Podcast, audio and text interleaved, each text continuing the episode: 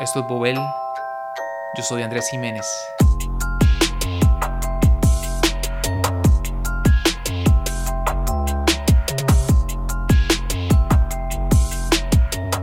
Y en este episodio, la movilidad eléctrica, sus promesas, sus aspiraciones y por qué no creo que este sea un modelo realmente revolucionario.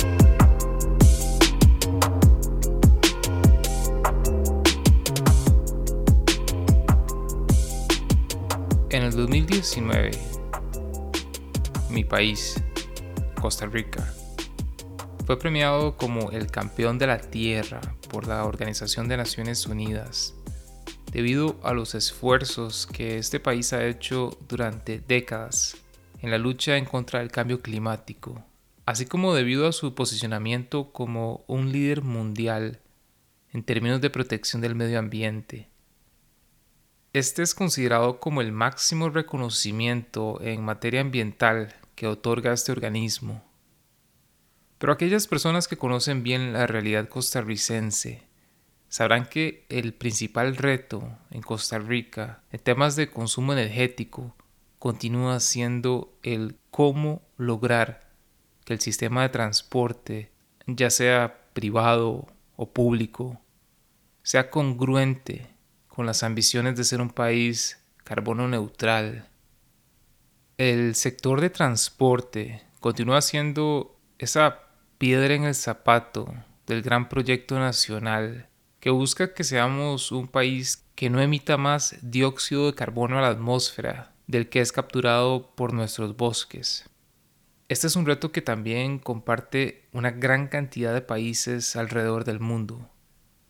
Países que también dependen casi por completo de combustibles fósiles para propulsar buses, trenes, camiones, motocicletas y automóviles que son utilizados de forma cotidiana.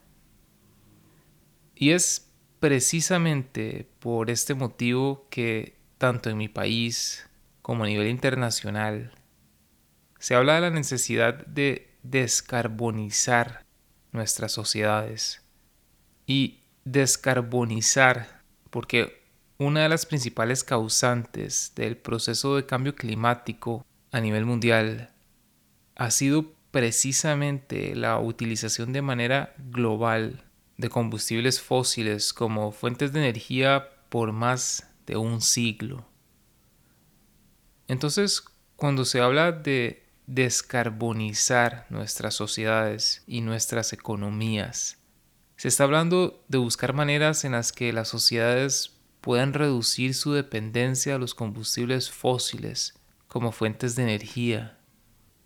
Y esta creciente concientización sobre la importancia de reducir drásticamente la dependencia que tenemos de fuentes de energía no renovables y sumamente contaminantes para el medio ambiente ha abierto el camino para que en muchas partes del mundo se genere mayor interés sobre formas alternativas de movilidad y también de formas alternativas de propulsar los motores de los vehículos de los que tanto dependemos en nuestra vida cotidiana. Y es gracias a esta creciente necesidad que la idea de la movilidad eléctrica ha ido generando mayor interés y aceptación a nivel mundial. En vista de que existen formas de producir energía eléctrica utilizando diferentes tipos de energía renovable, la posibilidad de poder hacer uso de vehículos con motores propulsados completamente por electricidad se ha ido convirtiendo en uno de los modelos más populares alrededor del mundo para combatir el cambio climático. Y este es un modelo que propone revolucionar el campo de la movilidad, ayudándonos a dejar atrás el modelo tradicional de movilidad que ha demostrado ser insostenible y sumamente dañino para el planeta. Y esta propuesta de movilidad ha demostrado ser bastante atractiva para muchos países alrededor del mundo. En Costa Rica, así como en muchos otros países, se ha decretado recientemente toda una serie de beneficios y de leyes importantes a través de los años que buscan favorecer e incentivar directamente la adopción por parte de sus ciudadanos de vehículos eléctricos. Además, tanto los gobiernos nacionales como las instituciones no gubernamentales y la industria privada han trabajado de la mano para que estos vehículos sean cada vez más accesibles en los mercados nacionales de cada uno de estos países. En Costa Rica, inclusive el término descarbonizar nuestra sociedad empezó a popularizarse cada vez más hasta convertirse en una de las propuestas centrales del gobierno actual. Es evidente que a medida que las diferentes sociedades van buscando modelos alternativos de desarrollo en vista de la creciente aceptación de los peligros producidos por el cambio climático, el mundo se está moviendo rápidamente en dirección hacia la movilidad eléctrica. Y tengo que admitir que yo me emocioné cuando empecé a notar con cierta regularidad vehículos eléctricos en circulación en mi ciudad, en San José. Vehículos eléctricos con su placa especial de color verde, identificándolos claramente como automóviles que no utilizan combustibles fósiles.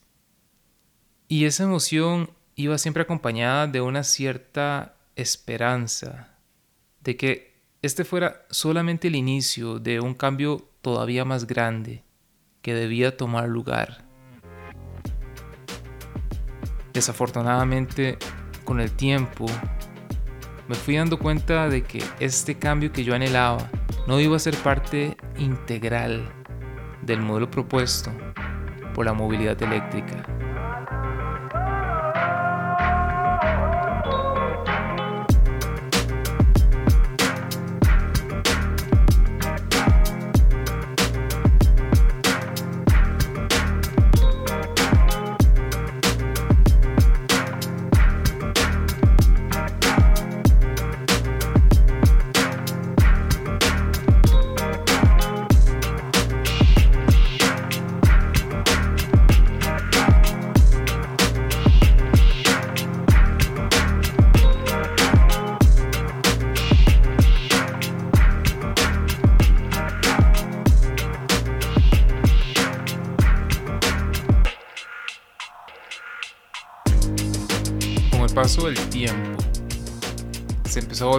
Cada vez más claro que el modelo de movilidad eléctrica no formaba parte del cambio específico que yo deseaba ver.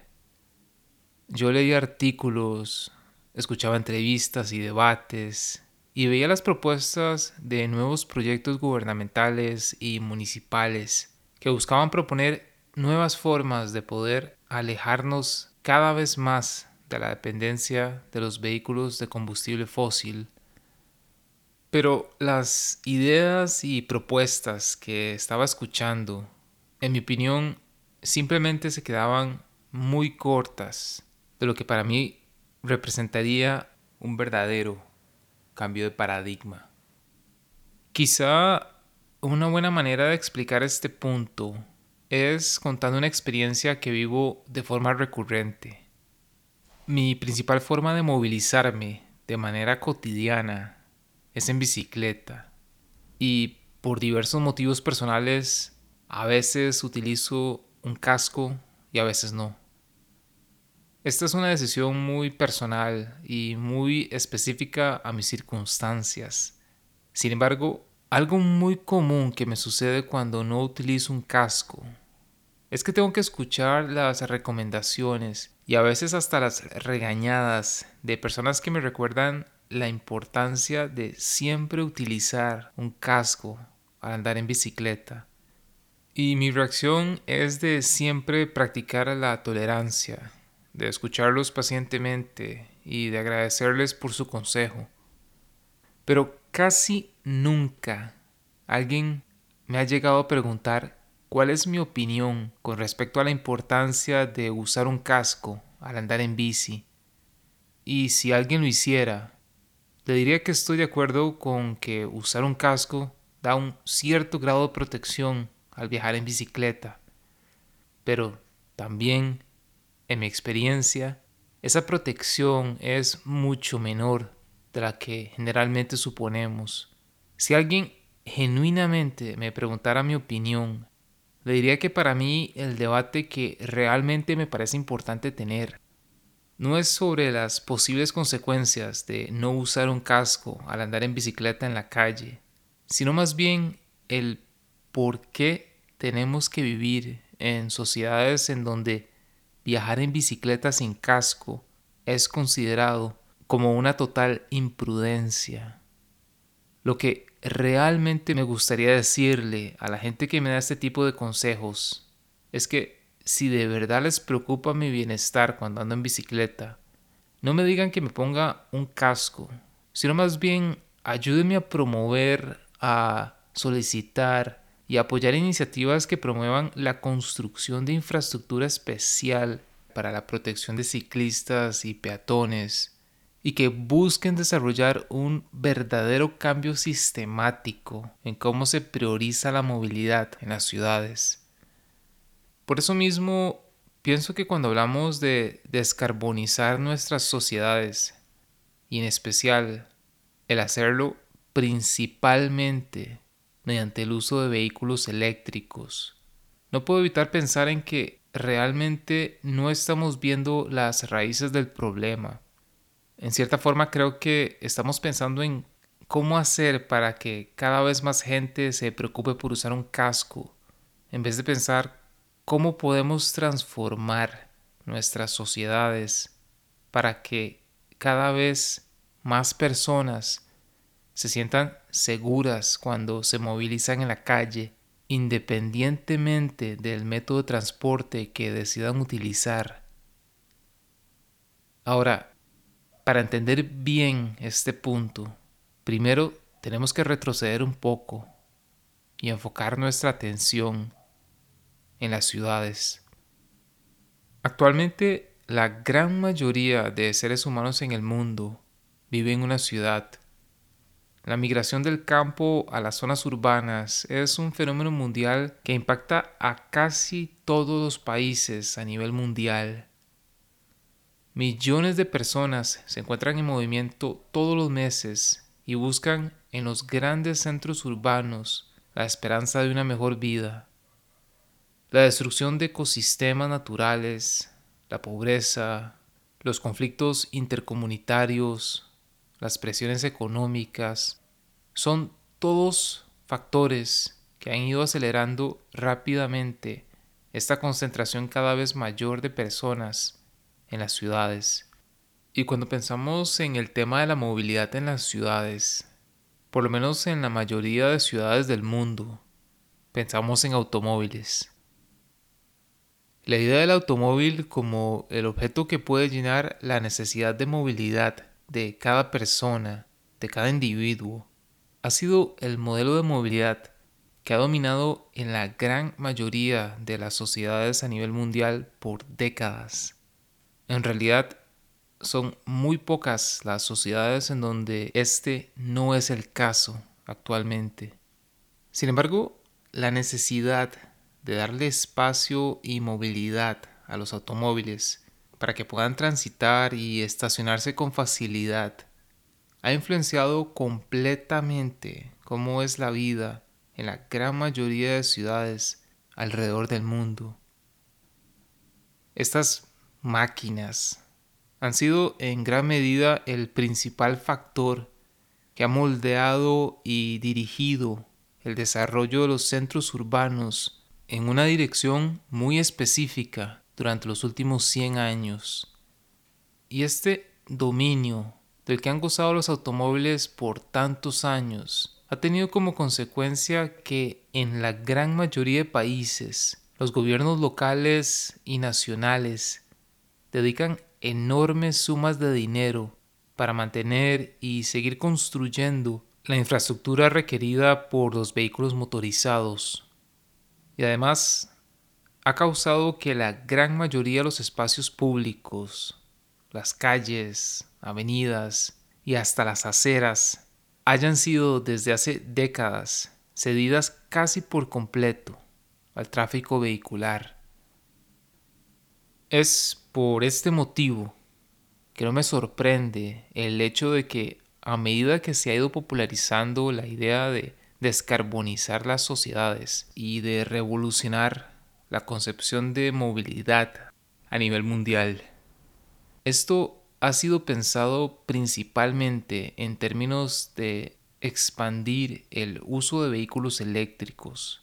Esta es la misma lógica que considera que si gran parte del calentamiento global ha sido causado por las emisiones de dióxido de carbono producidas por los vehículos propulsados por combustibles fósiles, entonces los vehículos eléctricos tienen que ser una alternativa viable para resolver esta problemática. Desafortunadamente, en mi opinión, este modelo está muy lejos de representar el cambio realmente revolucionario que tanto necesitamos a nivel mundial.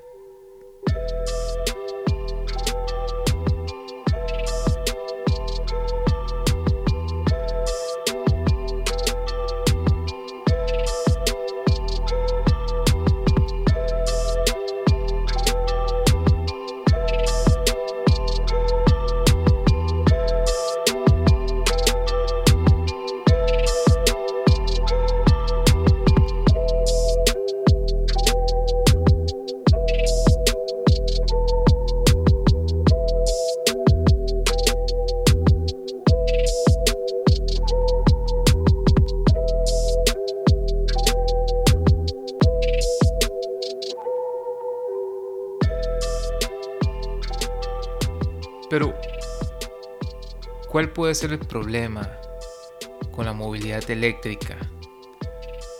Ciertamente los vehículos eléctricos son atractivos, son modernos, son silenciosos y asumiendo, por supuesto, que la energía para propulsarlos es producida utilizando métodos renovables como la energía solar, eólica o geotérmica, pues a primera vista su impacto en el medio ambiente parecería ser sumamente bajo. Y por tanto es fácil ver a estos vehículos como una clara visión del futuro.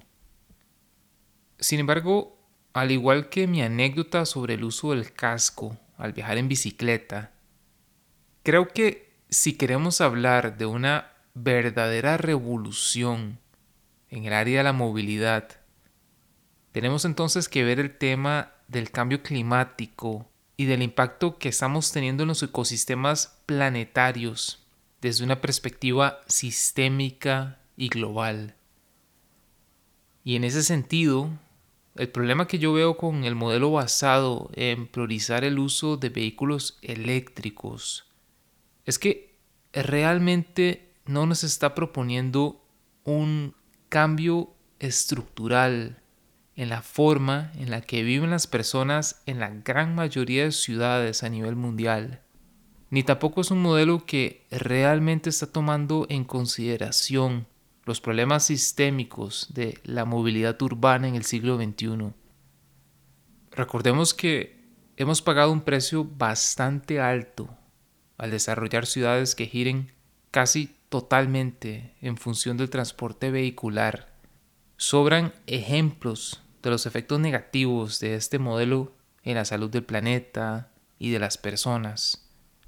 La contaminación del aire, la contaminación auditiva, el deterioro en la calidad de vida producto del congestionamiento vial y los letales accidentes en las carreteras son solo algunos de los muchísimos ejemplos que podríamos nombrar. Sin embargo, este costo social y ambiental ni siquiera es evidente para muchísimas personas, porque no tenemos en realidad otro modelo alternativo con que comparar nuestra realidad. Una gran cantidad de personas no conocen un modelo diferente de ciudad y de sociedad, porque desde su infancia los automóviles siempre han estado presentes. Y esto quiere decir que en la mayoría de los casos ni siquiera somos conscientes de cómo este modelo de movilidad ha transformado nuestras vidas. Por eso, hoy en día no dudamos por un segundo en aceptar que las calles son para los automóviles, los camiones, las motocicletas, y que cuando ponemos un pie en la calle sabemos con toda certeza que solo podemos ocupar este espacio por un par de segundos, porque de lo contrario nos arriesgamos a ser atropellados o por lo menos regañados e insultados por algún conductor. Comúnmente se habla, por lo menos en mi país, de que las calles son espacios públicos para el uso de todos. Inclusive se usa comúnmente el término la vía pública, pero en la práctica son solo los conductores de vehículos motorizados los que monopolizan el uso de estos espacios, ya sea para transitar o para estacionarse. Aquellas personas que no saben manejar un vehículo, que no les gusta o que no pueden hacerlo debido a alguna discapacidad o limitación de edad o simplemente no pueden costear el tener un vehículo. Quedan entonces en cierta forma excluidos y excluidas del uso de estos espacios. Olvidamos que por miles de años las calles y los caminos han sido en cierta forma los espacios más democráticos de las sociedades, porque han sido los lugares donde se mezclan todo tipo de personas y todo tipo de actividades. Sin embargo, con la expansión de los automóviles en las ciudades, la vida en los espacios públicos se ha vuelto cada vez más compartimentalizada. La vida social, los juegos, los eventos, son desplazados de las calles y relegados a ciertos lugares específicos, como parques o centros recreativos especiales o espacios privados como centros comerciales o simplemente a nuestras casas. Pero la calle en sí no es un lugar seguro para jugar o para estar. El gran problema se da en que cuando solo vemos a las calles como espacios que deben servir para facilitar la movilidad de los automóviles a través de las ciudades, dejamos de ver a las áreas públicas de las ciudades como espacios que en realidad deben de estar dedicados a la gran mayoría de sus habitantes. Tomó una pandemia global y medidas extremas de cuarentena impuestas por gobiernos locales y nacionales para que muchas personas pudieran ver con sus propios ojos grandes centros urbanos vaciados en gran parte del masivo flujo vehicular que normalmente transita por sus calles. No es ningún secreto que lo que vuelve más atractivo a muchas de las ciudades más visitadas del mundo es precisamente la capacidad que tienen estas ciudades para priorizar la movilidad de peatones y ciclistas en grandes extensiones de la ciudad. Son ciudades que, en la mayoría de sus casos, priorizan la calidad de vida de sus habitantes sobre las necesidades del tráfico vehicular. Son lugares en donde gran parte de la vida social se desarrolla en las propias calles, porque son espacios que han sido retomados en gran parte de los automóviles. Y también son ciudades donde hay una importante concientización sobre la importancia de cuidar su belleza estética. Una belleza que por lo general no va de la mano con grandes proyectos de infraestructura vehicular. Una carretera de 4, 6 o hasta 8 carriles que atraviesa una ciudad no la hace más hermosa, y mucho menos cuando se cortan árboles, se botan propiedades históricas o se corta el acceso directo a una playa o al borde de un río para dar paso a la construcción de autopistas, viaductos y cruces elevados que prometen algún día lograr agilizar un poco el tráfico vehicular. Entonces, cuando hablamos de intercambiar vehículos que usan combustibles fósiles por vehículos eléctricos, yo me pregunto, ¿y cómo esto va a contribuir significativamente a crear ciudades más enfocadas en las necesidades de la gran mayoría de sus habitantes, que son los peatones, los ciclistas y los usuarios de transporte público. El historiador y filósofo israelí Yuval Harari explica cómo, en su opinión, el principal obstáculo que evita que los seres humanos podamos hacerle frente a problemas globales, como en el caso del calentamiento global, sorprendentemente no es la falta de moralidad o de valores en los seres humanos, sino más bien se debe a la incapacidad de entender la causalidad, es decir, la incapacidad que tenemos muchas personas de poder verdaderamente internalizar ese hilo conductor, esa relación entre cómo nuestras decisiones individuales a un nivel micro eventualmente contribuyen a tener drásticos efectos a un nivel global. Para Yuval, la inimaginable complejidad del mundo en el que vivimos desde hace décadas supera completamente nuestra capacidad de poder comprender el eventual impacto a gran escala de cada una de nuestras decisiones cotidianas. Y en ese sentido, yo creo que el modelo de movilidad basado principalmente en automóviles eléctricos reproduce en gran medida estas mismas contradicciones.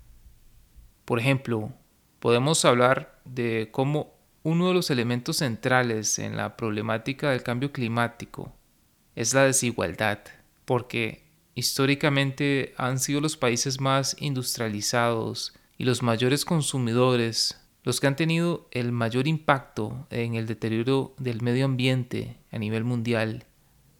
Y sin embargo, son los países con menores recursos y las personas que han tenido un menor impacto en el medio ambiente, las que son por lo general las más vulnerables y las más afectadas por el colapso de los ecosistemas naturales. Cuando hablamos entonces sobre el potencial de los vehículos eléctricos, tenemos que preguntarnos quién puede verdaderamente costear uno de estos vehículos. A pesar de que los incentivos promovidos por muchos gobiernos y del abaratamiento de los costos debido a los avances tecnológicos, los vehículos eléctricos todavía representan una inversión casi inalcanzable para la gran mayoría de la población mundial. ¿Qué pasa con las personas que no tienen los recursos para hacer este tipo de inversión? ¿Cómo hacen para no quedar por fuera del proceso de descarbonización? ¿De qué manera este modelo está reduciendo la brecha de desigualdad? Hablamos de cómo el consumo desmedido de bienes y servicios ha puesto una presión intolerable en los ecosistemas naturales alrededor del mundo, pero a la vez yo me pregunto, ¿cuál sería el impacto ambiental si cada vez más personas a nivel mundial deciden invertir en un vehículo eléctrico? La producción de estos vehículos también implica un consumo enorme de recursos y en especial la producción del elemento que se puede considerar como el corazón de todo vehículo eléctrico, sus baterías. El impacto ambiental que genera la extracción del litio para la producción de baterías es algo que ciertamente no puede ser menospreciado y es algo que está siendo cada vez más documentado y estudiado idealizamos y seguimos poniendo nuestras esperanzas en los avances tecnológicos que nos están permitiendo hacer uso de vehículos eléctricos cada vez más potentes y con un consumo de energía cada vez más eficiente. Pero, ¿qué tan conscientes estamos sobre cómo los avances tecnológicos son también los que nos han permitido y probablemente nos seguirán permitiendo extraer y explotar los recursos naturales a una escala y a una velocidad cada vez mayor. Recursos naturales que van a ser cada vez más necesitados para poder hacerle frente a la creciente demanda mundial por más y más vehículos eléctricos.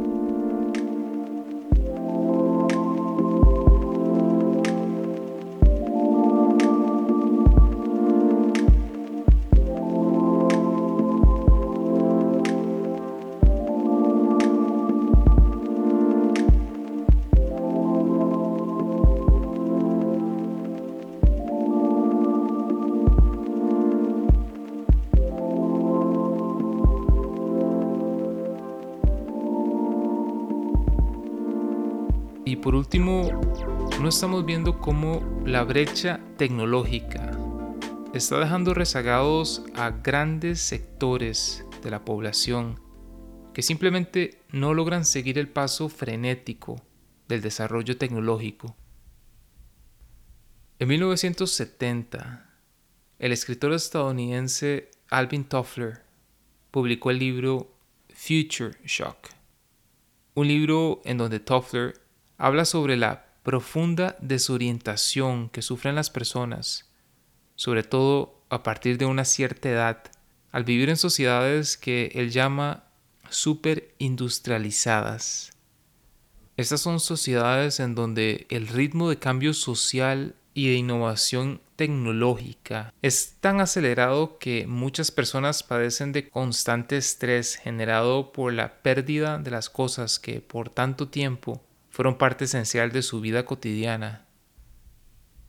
Es fácil pensar que esta es simplemente la naturaleza humana, que es normal que las viejas generaciones vean a las nuevas generaciones con una mezcla de asombro y confusión.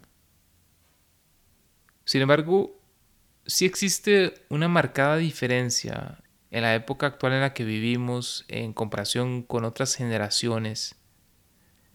La velocidad del cambio tecnológico, producto del auge de la revolución tecnológica, es algo sin precedentes en la historia humana. Yo veo, por ejemplo, a familiares y conocidos que luchan todos los días por poder continuar usando los artículos electrónicos que todavía se sienten familiares para ellos, pero que tienen años de haberse vuelto obsoletos y completamente dejados de lado gracias a los rápidos avances tecnológicos actuales. Y cuando hablamos de los vehículos eléctricos, estamos hablando de objetos que son producto de esta misma revolución tecnológica. Estamos hablando de máquinas que cuentan con un nivel de complejidad tecnológica cada vez mayor. Es casi inconcebible el pensar en un vehículo eléctrico que no sea operado por numerosos sistemas computarizados y dispositivos electrónicos que han sido diseñados por algunas de las principales compañías en la industria automotriz y de tecnología. Y entonces yo me pregunto, ¿qué va a pasar cuando algunos de estos sistemas falle? El nivel de especialización que se necesita para poder diagnosticar e intentar arreglar una posible falla en uno de estos vehículos es considerablemente alto. Y esto quiere decir que cada vez vamos dependiendo de aparatos que son más difíciles de comprender y que requieren de un mucho mayor nivel de especialización y de conocimiento técnico para siquiera poder diagnosticar qué puede estar fallando. Y también pienso en todas esas personas como mis familiares que han hecho grandes esfuerzos para poder aprender a manipular por lo menos las funciones básicas de un teléfono inteligente, por ejemplo. Las probabilidades de que ellos se sientan lo suficientemente cómodos para hacer un cambio radical y transicionar a un vehículo eléctrico son prácticamente nulas. Y es fácil pensar que este es un problema que solo afecta a las personas ya mayores, pero recordemos que con el avance exponencial en el área de la tecnología, electrónica e informática, no hace falta ser una persona de la tercera edad para quedar completamente confundido y desactualizado por las nuevas tendencias y por los nuevos avances tecnológicos en tan solo un par de años. Seguimos poniendo nuestra fe en tecnologías complejas y futuristas para salvar a nuestro planeta, sin darnos cuenta de que estas mismas tecnologías también demandan un costo y tienen un impacto radical en el bienestar de los ecosistemas naturales.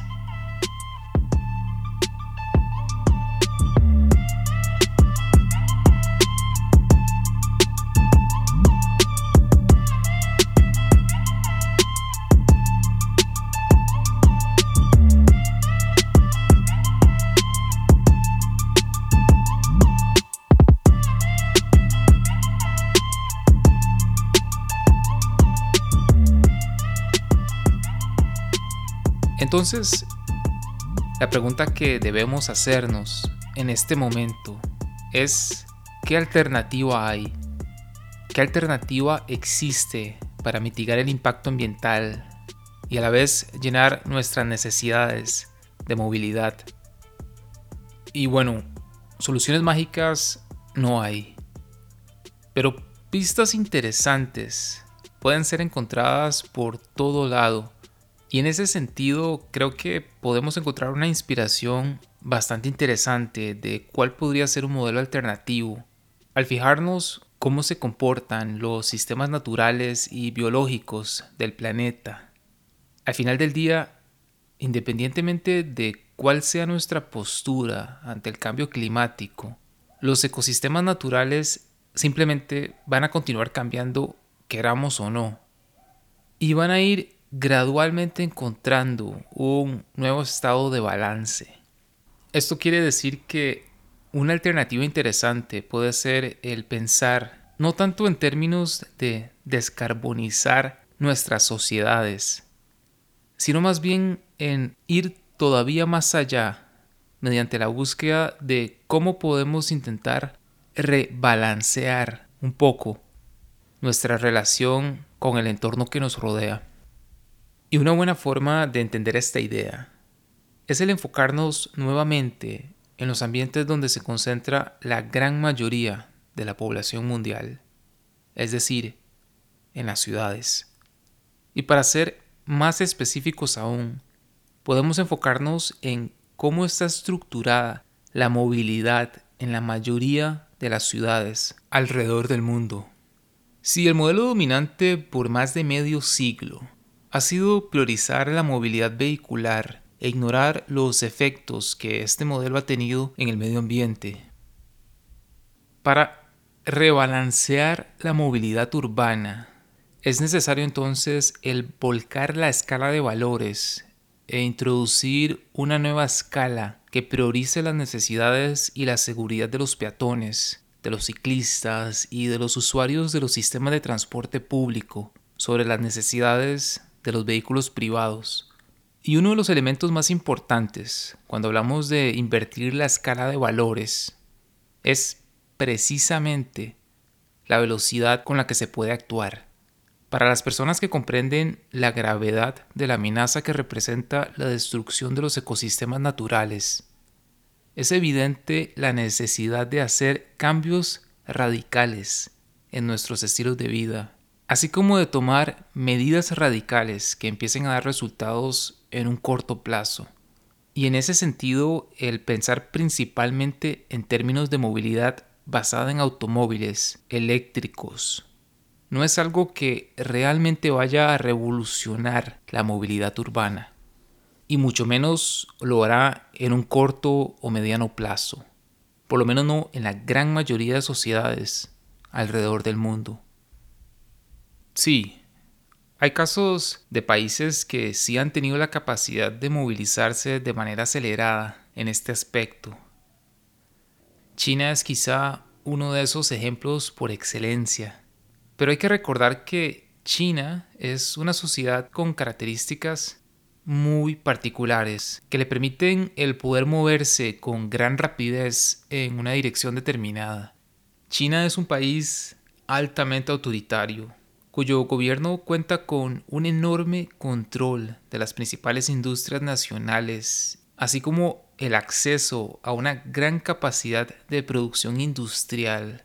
Y además es un país que posee enormes centros urbanos, cuyos habitantes demandan de forma cotidiana maneras de poder movilizarse. Pero aún así, en China, el boom de la movilidad eléctrica se encuentra particularmente enfocado en los sistemas de transporte colectivos y quizá inclusive en vehículos pequeños como en el caso de las motocicletas eléctricas. Pero no dudo que el mismo gobierno chino tiene bastante claro el enorme problema que representaría que la mayoría de su población contara con un automóvil privado, sea eléctrico o no. Sin embargo, modelos alternativos de movilidad tienen ya décadas de existir. Los sistemas de buses públicos con carriles exclusivos y correctamente separados del tráfico vehicular, utilizados en ciudades como Bogotá o Curitiba. Los sistemas de teleféricos urbanos usados en ciudades como La Paz o Medellín los tranvías y las redes de ciclovías que han demostrado ser modelos de transporte tan exitosos en tantas ciudades alrededor del mundo. E inclusive el transporte por vía marítima a través de canales como en el caso de Bangkok o ciertas partes de la ciudad de Lagos. Son todos ejemplos de sistemas de transporte colectivo que no son nada nuevos y necesitan de grandes avances tecnológicos para ser implementados. Entonces, si lo que buscamos es minimizar el impacto tan negativo que estamos teniendo en el medio ambiente, en mi opinión, la forma más rápida y efectiva de hacerlo es precisamente el incentivar a la gente a caminar o a movilizarse en bici o en transporte público estos modelos alternativos de movilidad urbana pueden reducir drásticamente los niveles de contaminación en un muy corto plazo, porque los peatones, los ciclistas y los usuarios de los sistemas de transporte público tienen un mucho menor impacto ambiental en comparación con los usuarios de un vehículo motorizado, ya sea de combustible fósil o eléctrico y en especial si tomamos en cuenta el impacto ambiental de la producción y de la operación de estos vehículos, así como de la infraestructura que requieren para movilizarse. Eso sí, lo que sí es un requisito fundamental para que este modelo sea viable es que haya un compromiso serio de parte de los gobiernos locales y nacionales para modificar la legislación y los códigos viales necesarios y para dedicar una inversión significativa de recursos que realmente refleje esta escala alternativa de valores. En mi ciudad, San José, se ha hablado en diferentes momentos de rescatar y de expandir la ciclovía, es decir, la única ciclovía que intenta comunicar la ciudad de este a oeste. Para mí este siempre ha sido un proyecto ridículo, Hablar de una ciclovía tiene la misma funcionalidad que si habláramos de una sola carretera pavimentada en toda la ciudad. Los proyectos aislados y meramente simbólicos carecen de toda utilidad. El invertir la escala de valores implica el tratar a otras formas de transporte, como se ha tratado al tráfico vehicular por décadas. Esto quiere decir que hay que pensar en términos sistémicos, que busquen la implementación de redes que integren diferentes modalidades de transporte que se complementen mutuamente. Ahora, Los beneficios del concepto de rebalancear no solo se limitan al aspecto ambiental, sino que también pueden notarse en la calidad de vida en estas ciudades, en su belleza estética y en la experiencia que tienen las personas que viven en ellas, por ejemplo. Yo no creo que realmente se requiera de mucho para hacer una ciudad o a un pueblo interesante, bonita, agradable para recorrerla y disfrutarla. Pero lo que sí se necesita es que el pueblo o la ciudad, sus espacios públicos y su estilo de vida gire principalmente en torno a las personas y para ser más específico, los peatones. Y un buen ejemplo de esto son los cascos antiguos que todavía ciertas ciudades conservan. Y estos son lugares con calles pequeñas y con poco acceso para el tráfico vehicular y en donde las personas se pueden movilizar de una forma y a un ritmo muy diferente al resto de la ciudad probablemente.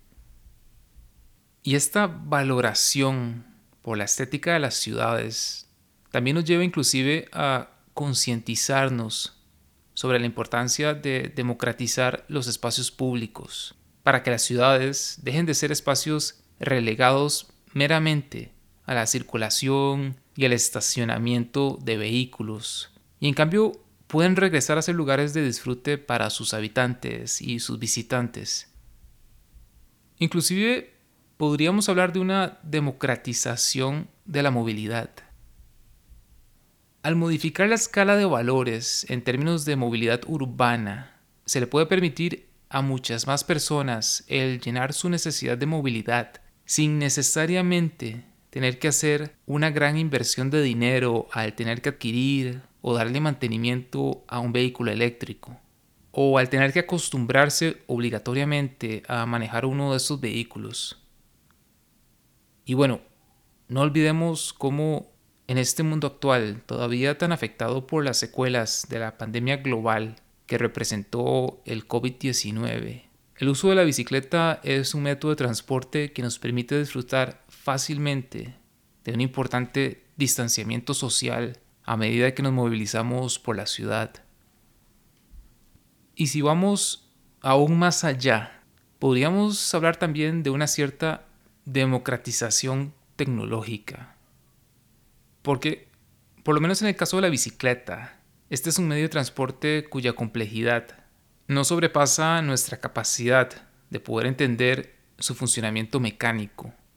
Las bicicletas han tenido grandes avances tecnológicos durante más de 100 años, pero aún así la esencia de su funcionamiento se ha mantenido casi intacta a través de todo este tiempo.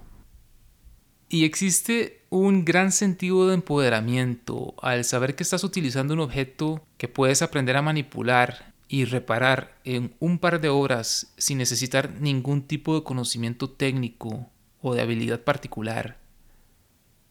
Esto convierte a las bicicletas en un medio de transporte altamente accesible, porque tanto una niña de 8 años como una persona de 80 puede aprender a manipularla sin mayor problema alguno.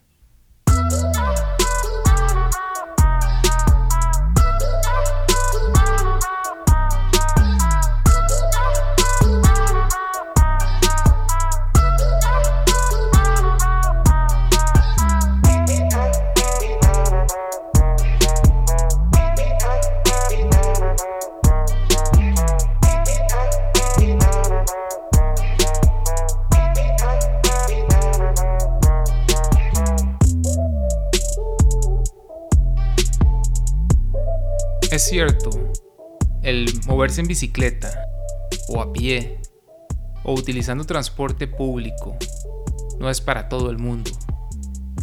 Sin lugar a dudas, existe un gran número de personas que necesita su automóvil personal de forma cotidiana y que no cuentan con otra forma de transporte que pueda realmente llenar sus necesidades de movilidad. Y está bien, creo que para estas personas el aumento de opciones de vehículos eléctricos podría ser una opción bastante interesante y prometedora.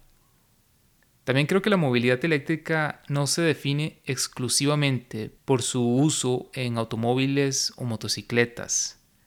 Y yo personalmente veo mucho potencial en el uso de motores eléctricos para impulsar buses o bicicletas. Sin embargo, yo veo a estos medios de transporte como parte de una visión complementaria, diferente a aquella que prioriza la movilidad mediante el uso principalmente de automóviles.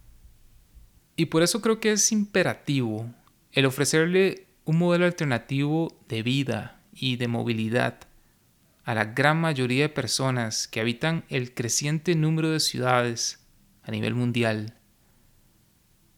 Pero ¿Cómo lograr que se dé un cambio tan radical en los valores de una sociedad? Especialmente si queremos implementar medidas que no produzcan efectos tan devastadores como produjo la epidemia global del COVID-19. ¿Cómo lograr entonces que realmente se empiece a valorar las necesidades de un peatón sobre aquellas de una persona que viaja en un automóvil?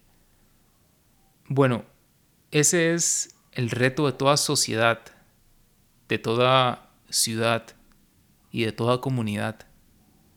Porque cada lugar tiene sus retos y circunstancias particulares. Sin embargo, sí hay un elemento que compartimos la gran mayoría de seres humanos, y esa es nuestra tendencia a preferir las opciones que demanden un menor esfuerzo. Países como Holanda o Dinamarca son quizá los ejemplos por excelencia de lugares hoy en día donde una gran parte de su población se moviliza de forma cotidiana utilizando la bicicleta. Sin embargo, los holandeses o daneses, en su gran mayoría, realmente no se consideran o se identifican como ciclistas. Ellos y ellas Simplemente utilizan el método de transporte que es más cómodo y conveniente para movilizarse de forma cotidiana. Y en mi caso, por ejemplo, yo no soy una persona vegetariana, pero en realidad casi no como carne en mi vida cotidiana. A menudo paso semanas sin comer ningún tipo de carne. Y esto no se debe a que no me guste o a que haya tomado una decisión deliberada para reducir mi consumo de carne. Simplemente me gusta comprar la carne en una carnicería muy específica y resulta que rara vez saco el tiempo para ir. Francamente, me da pereza. Por lo que, debido a mi patrón de compras, se me hace más fácil mantener una dieta basada en otro tipo de alimentos si recordamos, como indica Yuval Harari, que los seres humanos en general padecen de una gran incapacidad de internalizar la relación entre nuestras acciones por un lado y sus consecuencias por el otro. Me parece entonces poco interesante el gastar tanto tiempo y esfuerzo tratando de persuadir a una gran mayoría de personas de los beneficios de cambiar un hábito o una costumbre ya muy arraigada así como el concientizar a la gente del impacto que está teniendo su estilo de vida. El miedo a lo desconocido y la resistencia al cambio a menudo tienen también el efecto de hacer que nos aferremos todavía más a nuestra posición y al estilo de vida que estamos acostumbrados a llevar. Y es por eso mismo que me parece más interesante que las personas puedan experimentar de primera mano un modelo alternativo de movilidad y de vida urbana. Al final, creo que quizá lo que va a terminar de convencer a la gran mayoría de personas no son los argumentos o las explicaciones teóricas, sino más bien son los beneficios directos en sus vidas y las experiencias tangibles. La necesidad y el deseo de un cambio están ahí, ya existen, y la insatisfacción con la forma de vida y de movilizarse es algo fácil de encontrar en la gran mayoría de sociedades alrededor del mundo.